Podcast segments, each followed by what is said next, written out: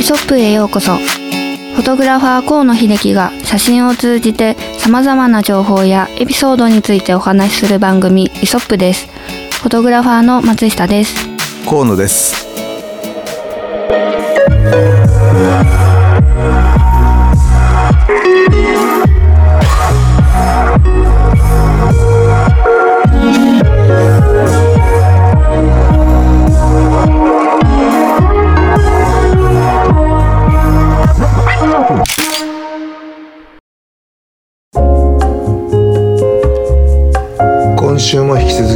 元月刊カメラマン編集長坂本直樹さんをお迎えしてのトークです。エピソード46今回はオフレコシーンからお話を聞いていただきます。それではどうぞ。えー、と何倍のルーペで見るかっていうのはすごく大事って言われてて、全身を見るんだったら8倍のルーペで見なさいと。で基本的に 35mm を見るなら、えー、と10倍のルーペを使えと。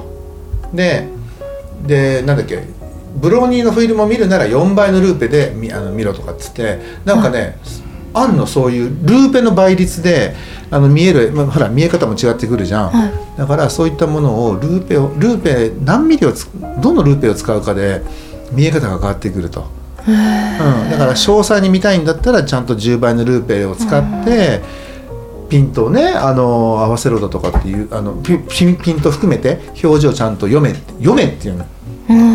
ち表情見るんじゃなくて読む。読むんですか？読む。うん、僕はそんなこと知らなかった。僕はずっと8倍ルーペしかあのあれでしょ？知らなかったけどねピークの8倍でしょ？ピークだピーク。DEAK ね。あれね安くてすごい良かったそうなのそうなの。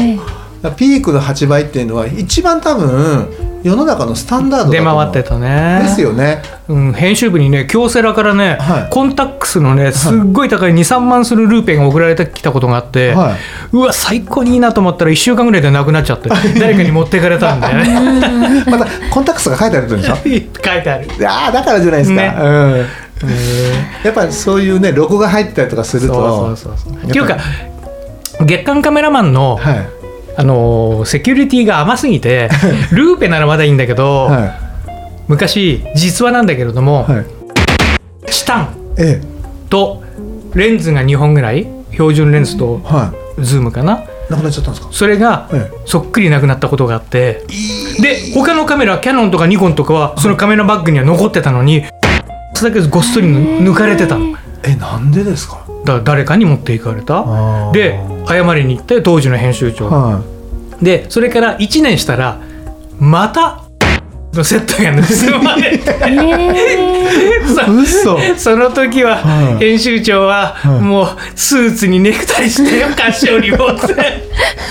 誠に申し訳。したんって高かったからね。高かったですね。で人気あったですよね。人気もあった。当時は。でもね横にニコンのなんとかとか、はい。ね F なんとかとかキャノンのね EOS とかあったのに、はい。なんでっていう感じ、ああまあでもでしょ？チタンでしょ？ったら僕もね実はね使ってたのよ。盗まれたんですけど。盗まれるカメラなのかな？そうですね。ちょっと話が脱線してもいい、はいいいですいいです全然。あのー僕が編集長になってからなんだけれども、はいメーカーに謝りに行くことがすごくあって 要は年末の間違いだらけのカメラ選びとかでこれは爆発的に毎年売れてたわけ。はい。でも言いたいことを言わせる、言いたいことをそのまま赤字あんまり入れずに出す。そうするとメーカーが激怒する。で明らかなこちらの間違いの時には、はい。しょうがないから謝りに行く。はい。ねさすがに僕もアロハっていうわけにいかないんで、はい。スーツをスーツジャケットを着てネクタイを締めていく。でも行った瞬間に席に着いたら某メーカーなんかお茶が出てくる。そこで判断する。お茶が出てきたらあ怒りもこの程度か。じゃあ変なしても大丈夫だな。そこで判断する。お茶も出ないことがあると、もう、まま、一切笑顔はなし。真面目な顔して平身低頭。はい。この度は誠に申し訳ございませんでした 二度とこのようなことは。みたいな感じで劇団四季するわけよそこで。お茶が出ない。お茶が出たらもうヘラヘラしてあ「すいませんね。もうもう本当気をつけますもうもうスタッフにも言ってきますから」みたいな。そこで判断する。ええお茶が出なかったことってあります？ありますよ、僕は一回あるし、はい。全然編集長の時もはい。一回あった。それは全然編集長が僕の責任で怒られたんだけれども、はい。なんで呼びつけられたかというと僕が新製品担当だったの。はい。でその新製品のインプレッションをカラー2ページだったかな？で載せたの、はい。ところがその号はではまだ載せちゃいけないカメラの情報だった。それを僕が間違えて要は勇み足はい。載せちゃった。はい。で慌てて本が発売になったと同時に候補から「ねどういうことなんですか?」って言ったからん仲のいい候補だった。同じ若手で、僕編集長じゃないし副編でもなかったから、同じ若手の仲のいい候補だったから「まあ、そんないいじゃない。ね。僕ちょっと早まっちゃったけどさ、ね、カラー2ページでさん商品せつ、ね、紹介してあげたんだけどさもうね乗っけてあげてさラッキーと思いなよ」とか言ったらそのまんまその彼は上司にそれを伝えた。載せてやったんだからいいだろうって月下目は言ってますよ。そのまんま言ったらしくて激怒して それは全然編集長はさすがにもう相手の激怒が伝わったんで電話で。スーツを着てねネクタイしてはい。菓子折りを持ってもちろんお茶は出なかったと言ってました。すごい。みんな僕の責任だけど それは今でもその全然編集長には事の真実を私は伝えておりません。あそうなんですか。まあ、あれですよね坂本さん的には、まあおとまあ、お友達感覚でそういうことそういうこと。言ったのに、うん。まんま言うの？そうなの、っていそうなの。えーでも俺も悪い、僕が悪いんだけどね、もちろん。すごいな、うん。なるほどね。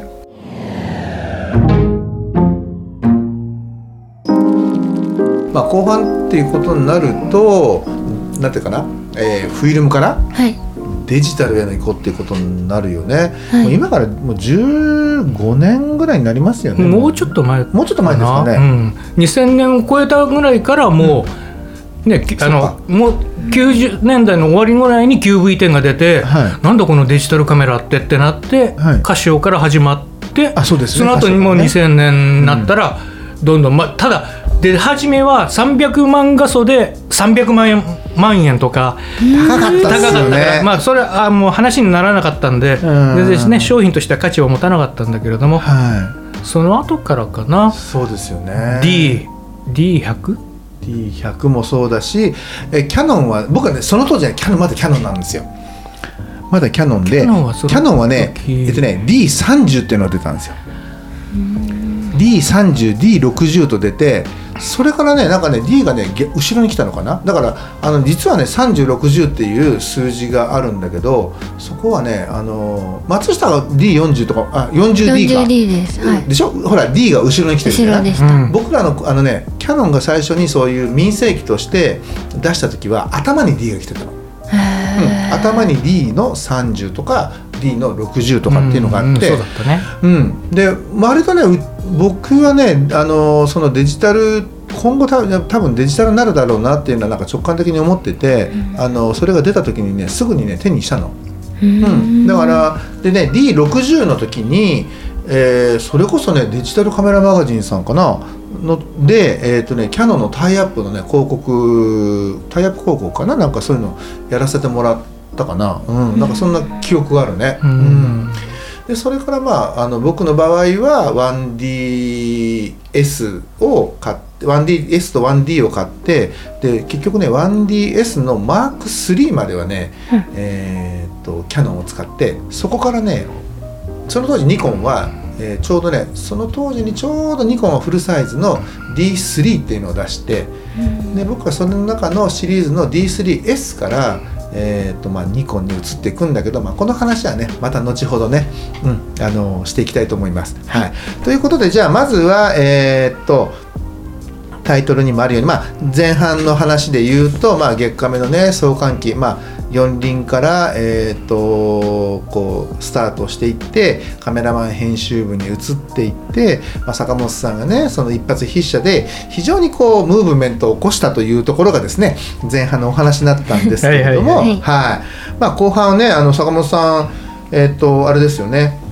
なんつうかまあ後半っていうところで、まあ、ちょうどね僕とちょっと絡めて絡めさせていただきたいなっていうふうに思ってましてまあ僕がですね、まあ、あの前半もちょろっと出ましたけれども高校2年生の頃から、えー月間カメラマン、まあ、中学3年からかまあカメラマン読んでるんですけれども、まあ、2年生の頃からその月カメのそのイベントに登場していくというふうな、えーところがあってよりもうちょっとこうね距離感が近づいていくのかなっていうふうな、えー感じなんですね。はいでこの頃っていうのは坂本さん、えっと、僕は高校2年生っていうと、えー、だから僕がモーターマガジン社に入社した年ですね。した年にね、はい。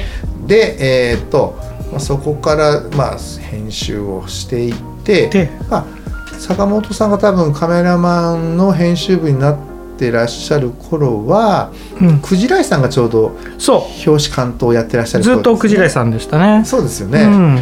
いやーでもねクジライさんもなんかね僕1回かな2回かお会いしてね話したことあるんですよ。うん。非常にこうあれですよね物腰柔らかい方ですよねあ違います？うんまあ。いや表向きはね。なんかねとってもねなんかあのーすごい感じのいい方だったの。なんかね。表向きはね。だけどあのねくじ僕クジラさんの写真ですごいねなんかなんて言うんだろう。あのえクジラさんの写真ってじゃなくてクジラさんが写ってるえーメイキングの写真で昔なんか水着のねムック本みたいなのが出てたの。月刊カメラマンが特別編集で作ったムック本の中で。でそのスチールでねあの要は状況スナップでクジラさんがブーメランパンツを履いてあれはね多分ねタレント宝生舞ちゃんだったとだと思うんだけど海辺でね、ブーメランパンツでこう立ち姿でこう、えー、クジラさんカメラをおあのタレントに向けてるの。はいでそのタレントは海辺か何かで砂に座ってたのよ。でクジラ屋さんが迫っていくのに対してちょっとこうタレントがね逃げの姿勢だったっていうのが 非常にこうあの印象的なねあの僕の記憶に残ってるなっていうね、黄色いパンツ履いてなかった？ああのちょっとヒョウ柄な感じが。あの時ねそうだったね。それはあのあれですか坂本さんもご覧になってらっしゃってます？現場にはいなかったですけど、あはい。うん。写真では。写真ではありましたね、うん。ねえ。でちょうどクジライさんがまあ9年。もうやっぱねきあげね月間目最長ですよね。最長ですね。あの9年連続ですからね。そうですよね、連投の9年。河野秀樹も1回間を空けて6年？えっとね僕は僕は多分2年2年の4年だと思います。はい。と上魚住か。はい。が6年、魚住さんが6年ぐらいはい。ですね、だからクジラさんが一番長かったですよね。当時の担当と編集長がクジラさんの写真が好きだったからっていうのが一番大きいですね。でもねそうやってねやっぱりほらその編集長に認められてっていうところでねあの9年やってらっしゃってでちょうどまあまあ9年で言ったらまあね長いよね。だから、えーそろそろじゃあ違ったね。あのまた風をあの送り込んでいこうかっていうところで、まあ、僕らなんかにこう可能性が出てきてはい。でまあたまたまこう、えー市場コンペというかまあなんかねこう写真の中で反響があってでちょうどそのクジラ屋さんの次が、えー僕が、えー担当させていただくことになったというふうな状況でしたよね。はい、その時はねまだね担当はねあ僕のあのその表紙とかの担当は坂本さんじゃなかった、うん、僕じゃないですね。あ違う全然表紙にも僕は関わってなかったですね。表紙はもうちょっとこの重責な人が副編集長とかそういうね最低でもその辺の人が生んであって、僕はまだペイペイの編集者だったのでさすがに、うん、あのフォトコンテストとか一発筆者とか相変わらずかましてましたけど 表表紙みたいなちゃんとしたのはまだ持たせてもらってなかった。いやでもね本当ねその頃からねもうやっぱ編集部に行くと、あの坂本さんとかね、あのね中中川さんもいらっしゃってましたよね。もうみんなね本当によくしてくれてただ僕はあのあれなんですよ。読者時代にもらったねあのなんだっけな、えー月刊カメラマンステッカーはい。っていうのがあって大きいのと小さいのとあるのよ。はい。でそのちっちゃい方のステッカーを、えーメーターに貼ってたの。僕は僕はずっとあのミノルタのメーターを使ってたんだけど、はい。えっとフラッシュメーター、えー4とか5とかねえーそういった部分にカメラマンステッカーを貼って、えーずっとやってたんだけどね。うん。T シャツもあったね。ありましたね。カメラマンってこう、ね、紺色のねこう。そう。キャパキャパ T シャツっていうのもあってキャパさんはグリーンだったのよでカメラマンのえー T シャツは、えー生地がちょっと厚くて、えー紺色だったの。ロゴがね、はい。それ全部覚えてます、そうそうそうそう、まあ、そんな感じでねちょうどだから僕が29の年から、えー撮影を、ねね。はい、撮影させてもらってて1回目はね仲間由紀恵さんだったのよ、うん。でこあのー河野さんどう？表紙をやって、はい。印象に残った女優さんタレントさんなんて？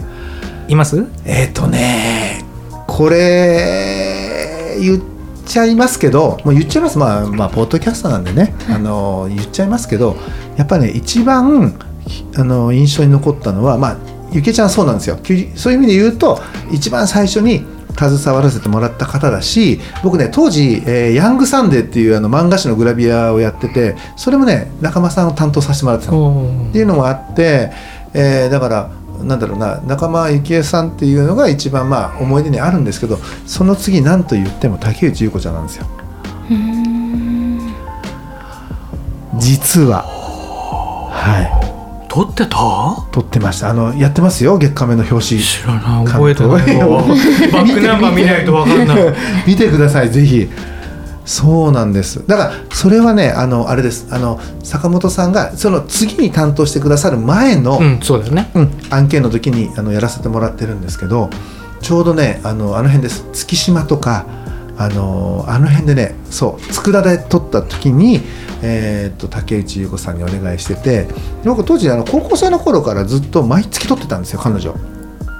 あのサダストさんのねあの、うん、あの要望もあって毎月さ撮影させてもらってた関係があって、でせっかくだったらそのそまあその、えープロモーション用の写真に加えて「月刊カメラマン」っていうね本を今ちょっと担当させてもらってるんであのぜひここの表紙関東とかもお願いできませんかっていうふうに僕からちょっとこうリクエストさあせてもらそうだったはい。うん。撮ってるんですよ。すごいね当時からやっぱり、えーなんていうかな透明感のあるねあの感じで良かったんですけどね、うん。まあだからあんなことにちょっとなるっていうのはねね。うん。びっくりだね今はね。本当にびっくりなんですけどね。でもダストの子っていい人多いよね。多いです。可愛いよねみんな性格が。そうなんですよ、うん。どこかと違って。どうですかそれ？いやいやそそれはここでは言えまあそうないでしょ。ですよね。もうちょっとのあのあれですかね。飲んでも言わない まるまるちゃんって歌手っていうより女優さんですよねって言ったら「いえ私は人間です」って言った人もいるからね。マ表ジ紙撮影の時に、えー。誰とは言えないよ。そうだからね本当にそう月下目そうですね仲間由紀恵ちゃん。で 2, 2年目でちょうど2年目の2年目だったな。月下目2年目表紙2年目の時に、えーカメラマン最前線にも出て、うん。その時が、えー、と後藤梨沙ちゃんかなだったかな。ね。でしたかあね、そうかもしれない、うん、なんかそこら辺のね、うん。あの撮影の時に僕が担当していったんだよね、はい、あの一緒に、えー、坂そこでさ多分坂本さんと一緒に現場に初めて。うん、ならせてもらったかなっていう感じなんだよね、ただまあその記憶というとね薄いの。やっぱり、ね、僕もそんなにまだね当時、えー、と最初にやったのが29の頃で、はい。言うてもまだ30ぐらいだったから、余裕がないんでね まだ、いっぱいいっぱいなんで。坂本さんだからこの前もちょっと話をした時にあれそうだしたっけって感じだったんだけど、うんそうだね、はい。20年以上も経つとね。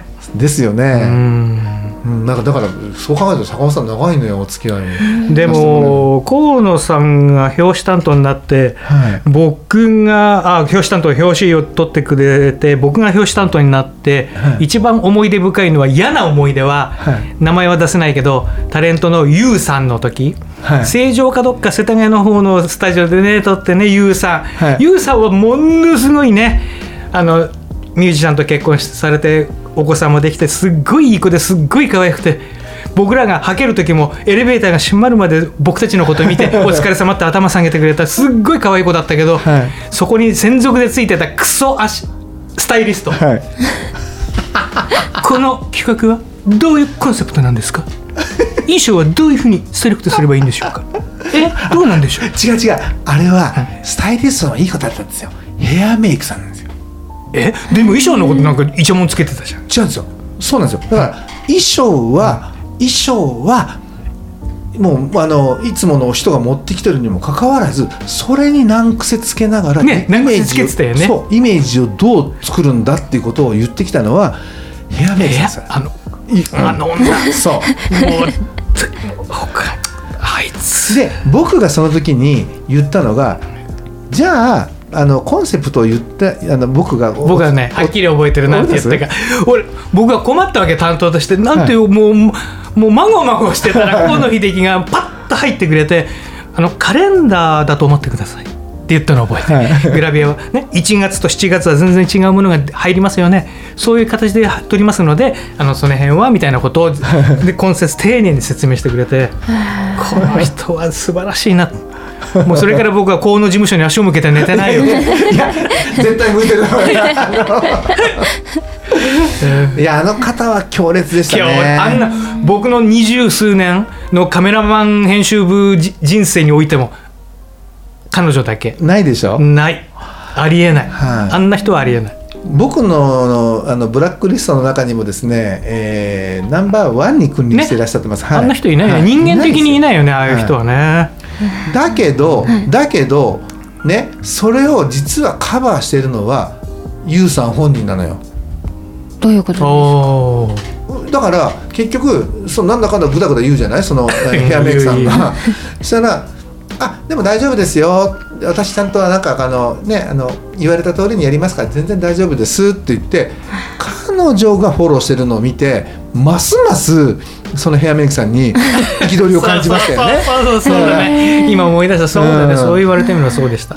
で返した後にもう坂本さんと2人で「あれありえないっしょタレントで気遣わせるヘアメイク」みたいな感じで。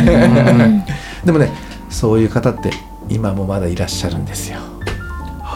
僕はもう知らないし会いたくもないけど。しかもうんとね2年前にその YOU さんを撮影させてもらったんですけどなんとその時と同じ組み合わせスタイリストさんもヘアメイクさんも同じ方でした。2年前ですよ。誰が気に入ってるんだろうね。プロダクションが気に入ってるのかしら。どうなんでしょうね。ね。よくわからないですけどうんその辺はわからないよね。まあそのマネージャーに対してははうまくやってるのかもしれないし、そういう人はそうだもんね。はい、まあまあまあね。だけどせっかくね撮影するんだったら何だろうそのタレントサイドだけじゃなくてその現場一体となってねやっぱりうまくやってくれるスタッフの方が我々もやっぱりねなんかすごくいい思い出に残せるしいいんじゃないかなっていうふうには思いますよね。それは言いますね。うん。あれ本当腹立ちましたね。今でもあれ、あのー僕の表紙担当歴の中で最悪。人としてね、うん、私は人間ですって言ったのはまだ子供だったから。嘘10代だったし。それはまだ笑って許せるけど、うん。あれはひどかった。うん。ね、だからまあぼ僕の中でもないな過去にそんな。まあもちろんねヘアメイクまあヘアメイクさんにもちろん限るこ限ったことじゃないんだけど、まあタレント好きっていうかタレント指名のねタレあのスタッフって往々にしてそういう方も何人かいらっしゃるんだけど、ね、いそうですね、はい。あそこまで失礼な人はいないのよ。うん。っていうね非常にこう嫌な思い出ではい。盛り上がったというね、うん。むしろこうなんかそこで結束固まったっていうね。うん。なんかそんなそういうことうん思い出がありますよね。まあその後はあのもちろんねあの特集だったりとかいろんなところで僕もあの月刊カメラマンとねお付き合いがこうできるようになって、で後半そのあれなのよねあの坂本さんと担当させてもらったのはジャンル別フォトコンテスト。じゃなくて、コントコンテストじゃない。ジャンル別フォト講座。フォト講座。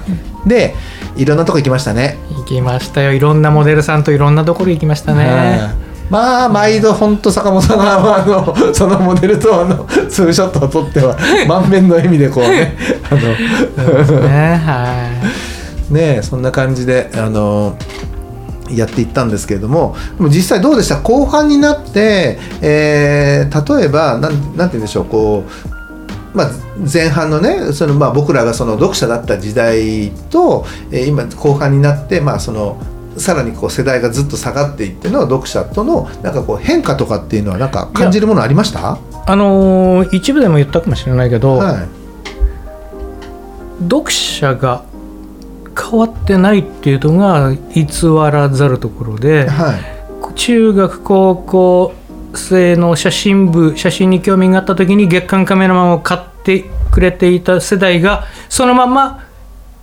ずっと読者であり続けた。つまりずっと年を取っても買っていただいた、でも新しい人たちはもう活字雑誌に興味がなくなって、うん。そういう本は買わなくなってきたっていうのが一番大きい。だから80年代から90年代ははい。カメラマン編集部5階にあったのかなモーターマガジン社の。いつも学生服着た中学生や高校生が来てて、はいでステッカーをお土産にもらって喜んで帰ってっていう景色があったけれども、はい。もうそういうのは全くなくなって大人になったんで編集部に来る人も全くなくなって、以前は修学旅行生が来てたからね先生。に引率されて。あそうですか。決まった高校だったけど何校かあって、はい。必ず来てここがね出版社っていうところでカメラマンっていうこの本を作ってるんだよ。お前らよく見とけよこちらの人たちが編集部員なんだよって言って先生が紹介して。で純朴そうな男子女子の長いスカートの女子高生とか。はい。うん。を連れて引率して編集部見学に来てたんだけど、そういう景色は全くなくなってもう2000年を超えてからはもう読者は若くて30代。ではっきり言ってメインは50歳前後。や最終的にはもう50歳前後がメイン読者で、はい。60代も70代もいて、はい。一部80代もいた。って言ったら朝日カメラの佐々木当時の佐々木編集長はうちなんか90歳もいますよ。負けたな。さすが。ポンカメと朝カメには負けたなって言った会話をした覚えはありますね。ああそうですか。じゃあ本当に我々スライドスライド。スライドしてるスライド。うん。だから定期購読者が増えた、あの要はお金にもう困ってない人は、はい。本屋で買うんじゃなくて定期購読で本を届けてもらう。そうするとまあ2割3割安いっていうのもあるんだけれども、楽して家に届くから、はで定期購読をじゃあどんどん増やそうって市場命題になって定期購読者を増やすにはっていうことをいろいろ会議したりなんかしたんだけど一番日本のカメラ雑誌で定期購読が多いのがはい。どこだと思う？どこの雑誌だか知ってる、カメラ雑誌であ購の読休刊を含めてもいいけど朝カメぶっちぎりで定期購読者が多いのはフォトコン。へえそうなんですか。年齢が読者のえ年齢が平均年齢が非常に高いなそこあそうなんだから本屋さんに行ってガサゴソしないの。みんな年金で買うの。えで増えるんだけれども、はどんどん減っていくんだって。みんななんでかっていうと死んじゃうんだよ。読者が。こで笑い笑ったら失礼なんだけど、はいフォトコンの藤森編集長と話してたら、い、や増えるんですけどね。どんどん毎月ね奥さんから電話とかあってもう送ってこないでください。主人亡くなりましたって電話がいっぱい来るんですよ。そうですか。フォトコンはぶっちぎりのあのね日本のカメラ写真雑誌で一番値段が高いのがフォトコンテストだったのかな？だったの、はい。だった。だったじゃないフォトコンテストなの。うん。それでもやっぱり定期購読は一番多い。うん。年金でね悠々自適な人たちがね。でもやっぱりそういう方たちっていうのはフォトコンテストを定期購読するっていうことはフォトコンテストに趣味で応募するの。応募してるんですねね。老後の趣味で。危危険じゃないじゃんカメラって、確かにそうですよね、うん。危なくないから。う、ん。ね。なるほど。であの何を撮ってますっていうと、はい風景です。花ですとか言うんだけど、い。本当は裸撮ってる人もいるわけ。でも絶対それ言わないの。人物とか女性とか裸って言ったら白い目で見られるんで、はい。風景撮ってますって言うのよ。おじいちゃんも、でもその実ね撮影会で裸撮ってたりするの。はい。そうそういう人が多いの。それがそれがあれですね。あの心のこう潤滑油になってるわけですね。なってるなってる。うんだから月刊カメラマンは、はい11年連続ロシアのウラジオストック撮影ツアーっていうのをうん。開催していて、はい。で添乗員資格もないのに僕がいつも引率して僕は11年連続12回ウラジオストック行ってるんだけど、はい。おあの参加してくる人はほとんど年配の方かな。若い子もたまにいたけどは女性もいたけどあとは会社の社長いうん。弁護士。本当に医者医者が一番多かったかな。そうでですか。上場企業の社長さんもいらしてもちろん名前は言えないけど、えで会社に内緒でもちろん来てるんですよ。で名刺はもらったんだけど で後で検索したら本当にその上場企業の社長さんででみんなやっぱりスケベなのよ。だからもうね あの裸はやらないんだけど一度だけやったらその参加者から坂本さん裸はもうやめましょう。変な参加者が増えるから、もうヌードは絶対やめて着衣にしましょうって言われて、はい。参加者に言われて一だ一番最初だけ1回だけ裸を1回入れたことがあるんだけれども、はい。その後は全部着衣にしてで金髪の白人女性を3泊4日で撮ってロシア料理を食べて帰るっていうツアー。大人気でそれまあいやらしい話すごくそれでお金儲けもできて会社にも評判が良くて、うん。裏で僕が何をやってるかも会社には知られず、楽しいそれもね沖縄のさっきのロケではないけれども、楽しい時期を11年連続過ごさせていただいたんですよ。あれそうですよね。えっと現地足立さんですよね。あ足立隆知ってるんだ。いや違うんですよ。その後にあのフェイスブックであの友達申請。ーをいただいてでこあう知り合ったっていうかあこの方だっていうね。そう坂本さんと。そうそうそう。あのいやでもねウラジオいいとこなのよ。まあ軍港だからあんまりその漢字とかハングルが入ってないっていうのもあって、その街なんかにね、だからすごくこの古きロシアのいいなんかね雰囲気が古ときロシアというか、ソビエトというか、東ヨーロッパ。はい、僕が最初に行った頃はそれこそ本当に色がなかった街にウラジオストクはソ連だったからあのああの体制というよりもあのん残りががソ連だったのねまだ。ロシアだったけれどももうソビエト連邦みたいなノリだったので街に色がない灰色なの。デパートも灰色のコンクリートの建物のドアを開けると中がデパート。つまり地元の人がいなかったらデパートにも入れないの。わかんないの。看板がないの。ネオンがないの。あそれはびっくり。でも十数年経ってはい。行った時はもうネオンピカピカでレストランってちゃんと書いてあったしそうですキャノンとかもこうあったしー。ものすごい変わってもう全然違う街になっちゃったけど当初は楽しかった。本当の昔僕モスクワも東ヨーロッパいろんなところ行ってるけどそれがそのままたった2時間20分のところにあったんでうん。羽田空港から。楽しかったですね読者もスケベな人がいっぱい来てくれて だからね本当はね坂本さんと一緒に行きたかったんだけど、はい。ちょっとこうあの撮影の多分タイミングだったのかな。合わなくてあのスケジュールはあのねあのこの日に行くよとかって言って教えてはもらっていたんだけど、実際こう実現できずで、はい。僕はね別でねあのウラジオに行ったことがあったんだけど、はい。ウラジオはねそのウラジオストックってこう街が、まあ、街があって外に出れば出るほどもうね廃墟とかすごいいっぱいあるんですよね。いつ知らない何年ぐらいに？前えー、と僕が行ったのはおそらく10年15年ぐらい前ですよ。うん。廃墟知ってますよ。僕アンディとはい。足立さんね、はい。アンディとモデルさんと参加者連れては行きましたもん廃墟。いっぱいありますよね。いっぱいある。もう選べるほど。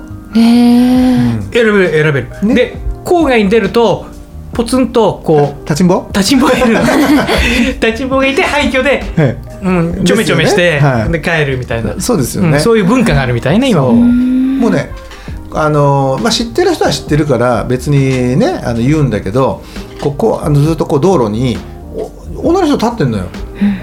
でたあのまあいろいろこう聞いてみるとその女の人と交渉してあのそのまあ交渉成立すると、えーその女の人が車に乗ってきてでそのままそのまま廃墟に行って。はいまああの大人の用事を済ませてでまたあの元いた場所に戻して、えーす成立と。解散みたいな。うん、ミッションおしまいみたいな感じな、まあ、そういうねこれ文化ですよね。文化。一つの。文化。うん。うん、まあ一つのなんかもうそのなんかルール街のルール みたいなこともあって、まあ、そういうのに実際にあの触れることもあって、まあ、僕らはほらその撮影であのじゃあどんな人とめあの出会えるか巡れるかっていうところで言ってるからその人たちにあの写真を撮らせてくれって言ってもう写真を撮らせるなんかもう全然楽勝なわけよ。うん、もうウェルカムな感じでで乗ってきてで廃墟行ってこうやってあの裸を取るわけ？はは剥がして撮るんです。はい。っていうふうなことをねあの10年15年ぐらい前かな結構やってたんだよね。うんだからその廃墟もまたね選べるほどあんの。でまたその子たちその子たちはもう聞くとね廃墟すごい詳しくてあっち行ったらこんな廃墟こっち行ったらこんな廃墟っつってもうもうものすごい種類あるの。多分その中のいくつかは多分坂本さんも、えーね、ご覧になってるんじゃないかまあ、な、23しか言ってないけど。え？23しかあいやあの撮影でね。もちろん撮影でね。そこはちゃんと言っといた方がね、ええ誤解にないように。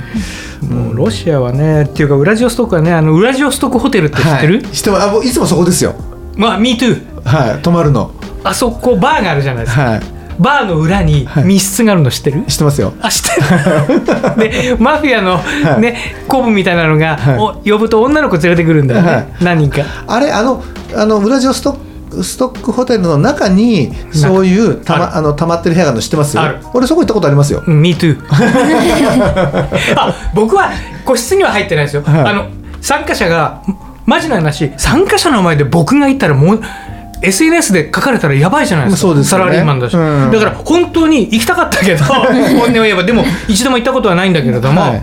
でマフィアが34人連れてくるの、はい。で気に入った子がいないとニエットって言うとまた34人連れてくる、はい。でニエットって言ってそれ34回繰り返したらお兄ちゃん怒り出してお前たち本当にやる気あんのかって思い出したっていう言葉あったんだけど 僕はあカメラマンの足立さんと2人でこう見てるだけで水割り飲んで、はい。ただ見ててすぐその横の個室で、ちょめちょめしてる。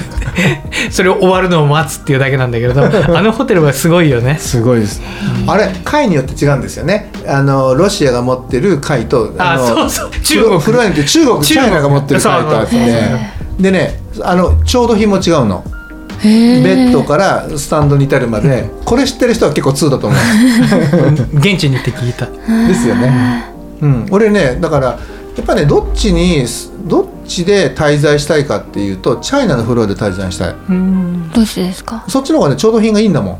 うーんうん、あのロシアフロアはやっぱねベッドにしてもなんかこうスプリング具合悪かったりとかね。僕はいつもロシア。あロシアフロア。だった。うん。あー。そうチャイナフロアの方がそういった意味で言うとね少し良かった。うん。あれ不思議ですよね本当ね。でね初めて行った時に何が不安だったかっていうとそのウラジオストックホテルにパスポートを預けなきゃいけなかった。そうそうそう。うんあの24時間経ったら渡すけど、24時間あのそこねチェックインして24時間の間はパスポートは預かりますって言われてあれ結構不安ですよね最初。いつも預けてた。うん、うん。そどうどういう意味があるんですか？うなんだろう。意味はわからない。ただ、ルールじゃない？ずっと。ルールですか？だって24時間だからまだいいのよ。僕北朝鮮に行った時北京から電車で はい。駅につ電車降りるなりパスポート取られて預かりますって言われて帰るまで返してくれなかったからね。帰るまで？一週10日ぐらい。帰るまで。でほパスポートって言ったら「いいえ危険ですからパスポートは私が預かります」とか、ね、ガイドっていう名前の保安要員がついて。それ日本語喋れるんです「か？あ私は平壌外国語大学の日本語学科出ました」あ本当にそう言ったのキムって言うんだけど、うんキムがそう言ってそのまんまもう影のようにトイレ以外はお風呂以外は彼女とのエッチ以外はずーっと影のようについて まあ部屋も盗聴されてるから、うん。全部聞かれてるのよ。エッチしようが何しようが全部聞かれてるんだけど、あはでそこで10日間いたんだけどパスポートは最後の最後空港で行きは北京から夜行列車でどんガタコと寄られて行ったんだけど、帰りはもうスタコラさっさと 飛行機で北京に行って 帰ったんだけれど。も、はい。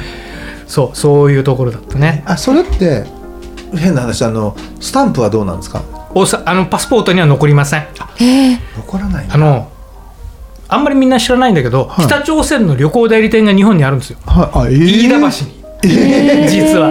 すごい。そこにあって、はい。そこに僕は申し込んでた。うんあのビザが降りる時期になったあのいつも入れるわけじゃないんで日本人は北朝鮮に、はい。ビザが取れるようになったら教えてくださいって言ったらある時編集部に電話かかってきて「今なら取れますよ」って言われて僕自由なサラリーマンだから「あ今なら取れるんなら行こう」って言って で当時僕バツイチで独身だった、で彼女に「北朝鮮行く?」って言ったら「うん。あ行ってみたい」ってね。2人だったら拉致されてもいいよねって言って、、はい行こうって決めたのね。はい。そしたらビザは北京の北朝鮮大使館でないとおりませんって言われてまず全日空に乗って北京に行ってタクシーで北朝鮮大使館に行って2人で北朝鮮大使館の中に入ってはい。紙にビザをもらってそれをパスポートに挟んでタクシーで北京駅に行ってどんあの夜行では平壌に23時間かけて行ってそれで10日過ごして帰ってきた。まあここではね言うと長くなるけどいろんなことがあった、ね、僕写真撮りたいじゃない。はい。でガンガン撮るんだけどキムが嫌な顔するわけ。共和国の人たちは写真は嫌いですから坂本さんそんな撮らないでください。とか言うわけ、ああそうあったって言いながらカチャカチャカチャカチャ。ってい聞いてない。全然聞いてない。これ以上やったら本当にやばいなと思う時はもうそれ以上やらないけど、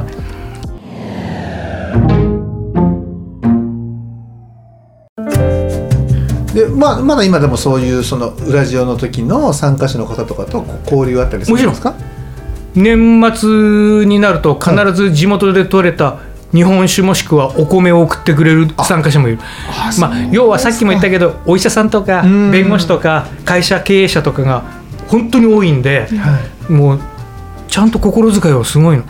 でそういう読者の中でもコアな人たちはお金で買えるものは興味示さない。毎年お米とか純米大吟醸を送ってくれるある社長なんてはい。お金で買えないものを送ると泣いて電話がかかってくる例えばムックを作る時にはい。あのなんていうのかな。見本紙を作るのね。はい。紙をどういう紙にするかで真っ白な紙の束の表紙のない本をはい。印刷所に作らせるわけこれを専門用語でつかみ本って言うんだけど、つかみ本を紙種の種類を変えて3冊ぐらい作ってもらうわけ。はい。であじゃあこのコストで考えたらこの紙でいこうって俺たち編集者は決めるんだけど、はい。そのつかみ本に表紙の見本の上がったすり上がった表紙を切って貼ってそれをその社長に送ったら泣いて。こんなの絶対に手に入んないでしょ本屋で。当たり前だよね。中は真っ白なんだからそね。の180ページの真っ白なページで表紙だけがあるわけ、泣いて喜ぶ。だからそういうものだと喜ぶわけ。ああとニコンの何周年の,、はい。あのオリジナル赤ワインとかうん。あると僕が木箱を東急ハンズで買ってきて、は中に入れて送るとそれもやっぱり喜んでもらうあでもお金出してもらう買うものはもうお金有り余ってるから 全然喜ばない。ーそっかそうですよね。そういうことプライレスプライスレスプライスレスね、うん。あそういったものにこう興味を持ってねそうそうそうそう。ですねやっぱね。まあそうだよね。お金持ってる人はねあのお金で解決できることはお金で解決しちゃいますもんね。喜ばないよね、うんまあそういう意味で言うと確かにそういうウラジオのね体験とかっていうのはねお金で買えるものじゃないからね、やっぱりその一期一会的なところがあるじゃない。そうですね。だから、まあそういうのに参加されるっていうのもね非常にこうなんかなんか納得できるというかね、うん。そうなんだ。でもそういう企画ってどうやって考えつくというか、いや僕が考える。のだから、はい。さっきも一部で言ったけど、はい。僕は編集者人生は全て自分がどうあったら楽しいか気持ちいいかを考えて本を作ってきたわけ。はい。本当にそうなの。だから自分が楽しければ読者は楽しいに決まってるっていう信念で作ってきたんで、企画もそうだしはい。そのウラジオストックもそうだし全てがそこに基づいてるわけ。へえまあぶっちゃけ言えばウラジオストックの撮影ツアーというのはあの足立さんアンディって言うんだけどアンディと新橋のガード下の焼肉屋で焼肉食べてる時に 盛り上がって「ロシアはねモデル安いですよ」って言うから「安いのか？じゃあツアーやって撮影ツアーやって読者連れてったら儲かるなっていうことから始まったわけ。あ常にそのノリはいのノリが一番大事だしうん自分が楽しいっていうことが大事だしそうでないと娯楽雑誌はないなと思って、うーんまあそうですね。作り手が楽しめないとねやっぱりほらよ読み手もね楽しめないっていうのは正直あるよね、確かにそうですね。会議室でさ渋面作ってこの企画がこうで何年前にこう何何冊売れたからこうだとかさね。うん誰とは言わないけどなうんかつての編集長そういう人もいたけど、僕はそういう本の作りず娯楽雑誌の作り方は絶対違うと思っていて、それで自分の信念に基づいてやった。ね、そしたらね、まあ成功したの。休暇になったんだけど、まあ 僕のせいじゃないよ。えでも休館になるあのタイミングっていうのはちょうど坂本さん病院にいらっしゃったんそう。でしたねえっ、と確かね、突発性大腿骨頭壊死症っていう国指定の難病だったの。だから僕は今の大腿骨にははい。セラミックが2 5センチ入って骨の代わりにセラミックが入ってる難病。えー。で入院した時に先生にこれは難病で大変な手術なんで3週間ぐらい覚悟してくださいって言われたんだけど僕入院して9日で出てきたのね。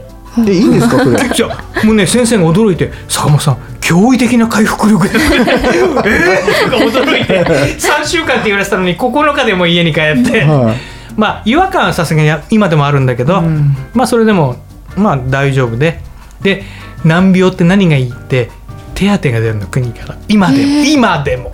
で大した額じゃないけどね、はい年間20万ぐらい、でもぼーっとしてるだけで20万出たらそれは嬉しいでしょ。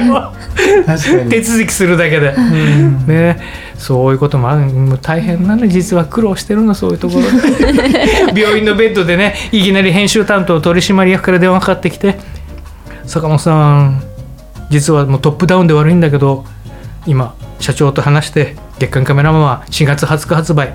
5月号で休刊にすることになったんだ。ごめんね。っての分かりました。でそれで終わりで、それから僕はすぐにまだ言ってはいけない外部に言っちゃいけないよって言うんだけど、もう今まで仲良くっていうか深く付き合って連載を当時してた、ん。あの表紙の担当者と、カメラマン最前線の石井さんと、あとあそうだどっちのレンズショーの諏訪浩二とかにはすぐに電話して、で休館なのみんなすっげえ驚いて、え？声が出なかったよねみんな、いきなり休館と言われて。そうっていう経緯でしたね。そう。ただ最後の号が、えー裸が好きです。っていうので 裸特集で終わってもういろね同業者の編集長みんなが坂本さんらしい終わり方だよね。裸で終わんだもんねって俺は終わりだと思って作ってねえよって言うんだけど確かに最後は裸で終わっちゃったんだけどもう最後だと思ってなかったからね。そうですよね。だって事後予告もね出てたぐらいでしたからね。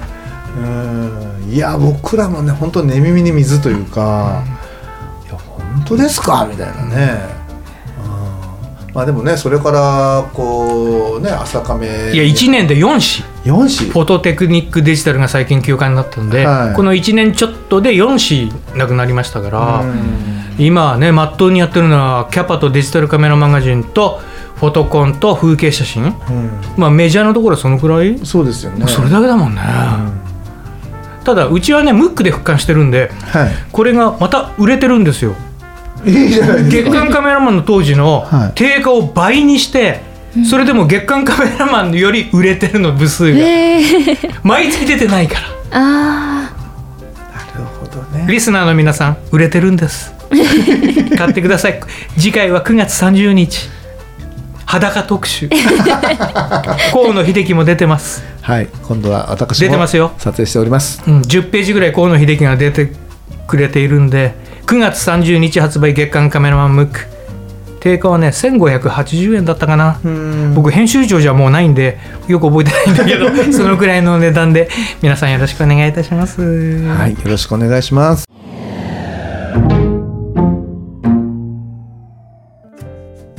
坂本さんがですね、うん。えーまあまあ、後半の部分なんですけれども、えー編集長をやっていて、えー最もなんかこう感心したとか心にこう残っているエピソードを一つ教えてください。もうねぶっちぎりでこれしかないの。月刊カメラマンが完売。完売。な 何月何年何月号だったかな。あれが調べてくればよかった。えーっと45年前かな、なんで完売したかというと大手家電量販店で1000円前後したレフ版を付録につけたの。600いくらの雑誌にプラス200円でそのレフ版を付録につけた。完売したの。42年の月刊カメラマンの歴史障害の中で初のそして最後の完売。あれは嬉しかった。ま真面目に嬉しかったで売れ行きがいいって販売部に言われて、僕は新宿の紀ノ国屋に行ったの、見たらカメラ雑誌コーナー行ったら他の雑誌は渦高くとね積まれていたにもかかわらず、間にぽっかりと穴があって一冊もない箇所があった、店員にわざとらしく聞いたの。もう大体分かってたんだよね わざとらしくで聞いたらこここの空白は何ですか？って聞いたら「月刊カメラマン」という雑誌があったんですけど置くだけ置くたびに全部売れてしまいましたよ。そうなんですか。って言いながらもう内心もうギーギーみたいな。やらしい。本当にもうあの嬉しさはやっぱりないね。30年以上編集しやってきて。うん。そうですよね。やっぱりこれは嬉しかったな。完売したっていうのはね。うん。それがもう一番の一番の思い出。思い出ですね。でもねそれからですよねあのよそのこうね、うんあの本がその付録をちょっとこうつけるっていう風な、そうですね。あの動きにこうなりましたねなりましたね。はい。だってね藤井君のところね。あれ？ごめんなさい。ちょっと僕もあのお手伝いしましたあれは、はい。で藤井君のところもレフ板つけたよね。でつ聞いたら全然売れなかったんであれ、ね。でうちも最初は白と銀のレフ板を入れたのそれで完売したの、はい。それで味を占めて1年後に金と銀のレフ板入れ付録にしたの、はい。ね、銀より上だろ金だぜと思って これはもっと売れるなと思ったら全然売れなかった。なぜなら銀レフは一般の読者は必要としていなかった。っていうのが大半なのと最初につけたレフ板がメイドインチャイナにもかかわらずすごく耐久性が良くて全然壊れなかったんで1年経ってもみんなそれを使ってたんで新たに買おう買おうとしてくれなかった。なるほど。で在庫抱えて、はい。結構赤字が出た じゃあプラマイトントン。いやいやもうちょっと上かな。ああまあトンタンっていうことはなかったんだけれども。でもあの月刊カメラマンのレフ板付録のレフ板は、あのある表紙の時に栗山千明さんにこうやったら栗山さんがものすごく気に入って「欲しいです」って言うから僕が使ってたレフ板じゃあこれあげるねって言ったら「新品がいいです」って言われて栗山さんに後で事務所に新品を送っときました。マジですか。はい。言うな千秋ちゃんも。本当ね。後日なんですけど。そうですはい。いやでもね本当あれはねすごいあのドコモが真似したがる企画になったのよ。うん。であの僕はねちょうどあのその時にはあのほら月刊カカメラマンの方のその付録の方には携わってなくて、えー後日フォトテクニックさんの方で「いや河野さんあの実はすごく売れたんだって」っていうところでうちもちょっとねそこにあやかって、やろうと思ってるんだけど、まあフォトテクはね人物がまあ人物よよりだから、もうちょっとこう人物に寄せて何かいいいい案はないですかねっていうところでじゃあグリーンかぶりはよくね、あのなんかのっぱらで撮るとかぶるから少しこうピンクをねあのピンクっぽい色のものをつけたらどうかとかなんかいろんなこうね試行錯誤して、はい。えーあの時はねなんかやったんですよね。確かね。うん。まあただでもねやっぱあれはね最初にやったもん勝ちよ。そう。そういうことあそういうことは、ん。うん。やっぱなんかだなっていうふうに思った、うん。ね、うん。だからね思ったあの時に僕って優秀な編集長だな。ね。えそうですよね。思ったね本当に。えー、ほんとそう。だからねやっぱりねその長たる人がその面白がってそのいろんなことをするのか、うん、ねなんか渋い顔してこうねなんかこう仕分けをするのかで、まあやっぱり随分変わるんだなっていうふうにはね、思いますよね。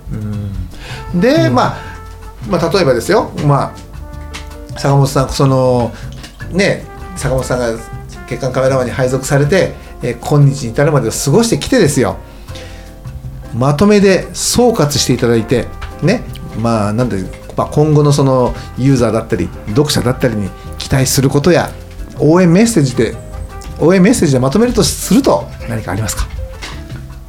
あのさ、はい。応援してもらいたいんだよ、応援してもらい。たい月刊カメラマンのムックを。ね、こちらさそんなに体力残ってないんで応援するほど、ね、皆さんは本当にコツコツねお金を貯めて機材を買っていただいてカメラ業界を潤していただいて、で私たちは今3人なんだけれどもカメラマン編集部、はい。ムックを年34冊作りますんで買ってください。1冊じゃないんだよ。本を買うっていうのはね購読用と贈呈用と保存用と 1人3冊買う。それ昔のあのアイドル誌じゃないですかいや高校写真部の先生もそう言ってた。坂本さん3冊買いましたよ私も。ねで皆さんそのそういうことでね応援していただければ僕たちもねテンション上がってもっと面白いムックを出してさらに業界盛り上げたいと思いますはい。ありがとうございます。じゃあね、今週はですね、えー先週と今週と引き続いてですね、えー元、元、もっと元ってあんまり言いたくないけどね、僕としてはもうやっぱりほら、まあ編集長っていうとね、今やもう坂本さんしかこう頭に出てこないんでね、あの元っていうことは言いたくないんですけれども、まあまあ、あのね、現実問題ね、まあ、一応、一応ですよ、一応、まあ、元ね。あ元で。ちょごめん、よ横やりで、はいどうぞ。元で思い出した、はい、本当に。あのね、はい。僕ブログやってるんですけど、はい、あるこれはさすがに名前は言えないんだけどある大企業のメーカーのギャラリーの運営の仕方に僕のブログでね喝を入れたの、はい。あまりにも下手くそな運営なんでね。こんな無駄金使って大御所から写真家になねギャラを払ってこんな写真展しかできないのか。ね。これはないだろう。ああだこうだってブログで書いたら、はい。そのメーカーの広報のギャラリー担当からうちの今ムックで編集長やってる長尾宛てにメールが届いて御社の元編集長が ブログで悪口を言ってる、はい、ね、あれはどういうことだってけど僕は悪口なんか書いてないのよっていうつもりなのよ。いや本当に書いてない。運営の仕方が悪いから頭悪いなそうではなくてこうすれば読者もあのユーザーも御社のユーザーも喜ぶだろう。こういうふうにした方がいいんじゃないっていうサジェッションをしたにもかかわらず元編集長はディスってるって来てはい。もう本当に僕はそれはもう今でも怒り心頭。何にも分かってないの。こんな人間だったらこのメーカーダメだなって思った出来事がつい数ヶ月前にありました。本当に実は。ダメだ。担当者が分かってないとダメ。やっぱりやっぱりね日曜日にねギャラリーを休むとかねそういうメーカーなのよ。もうねダメ。ソニーを見習えよ。って思う。やっぱり担当者によって全然違う。うん。もったいなさすぎる。あの元編集長の、えー、なんだ？つぶやきでございました。はい。はい。ということでですね、えーまあ、2回にわたって、えーね、お届けしました、えー元元月刊カメラマン編集部 編集長坂本さんが、えーゲストで来ていただきました。本当にこの2回どうもありがとうございました。ありがとうございました。お疲れ様でした。ありがとうございました